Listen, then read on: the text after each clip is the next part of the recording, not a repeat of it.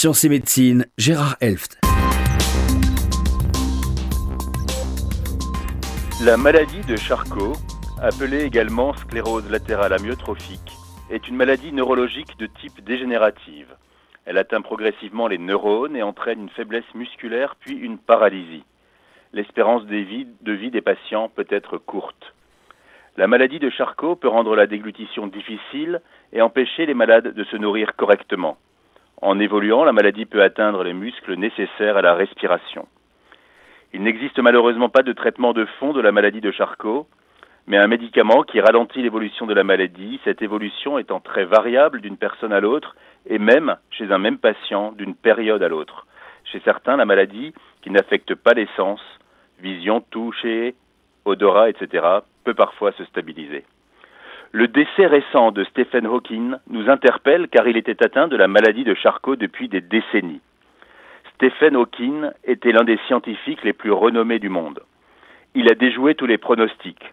Lorsque sa maladie est diagnostiquée alors qu'il a un peu plus de 20 ans, les médecins n'imaginent pas quel va être son destin, car il vivra finalement encore plus de cinq décennies. L'astrophysicien britannique, dont les images en fauteuil roulant et sous respirateur artificiel ont marqué les esprits, est mort à l'âge de 76 ans.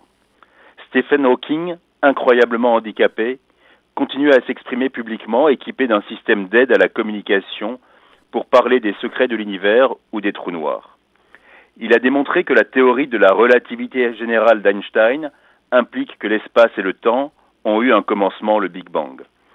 Ces conclusions le conduisent à découvrir dès 1963 que les trous noirs ne seraient pas si noirs que cela, mais qu'ils seraient capables d'émettre un rayonnement depuis lors appelé le rayonnement de Hawking. Il était une légende. Son nom est mondialement connu du grand public. Il devait sa renommée à un best-seller planétaire vendu à plusieurs millions d'exemplaires qui s'intitule Une brève histoire du temps. La renommée de Stephen Hawking tient à la fascination qu'il générait et au contraste entre une extrême infirmité physique et une capacité intellectuelle hors du commun. Cette dualité intrigante, réellement hors du commun, en a fait une icône, le symbole de la supériorité de l'esprit sur le corps.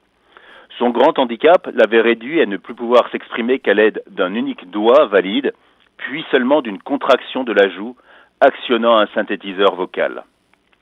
Le destin fabuleux de Hawking démontre qu'on peut toujours se battre. Il a réussi des prouesses intellectuelles incroyables alors que son corps était totalement défaillant. La force de sa volonté et son intelligence exceptionnelle lui ont permis d'accomplir des miracles.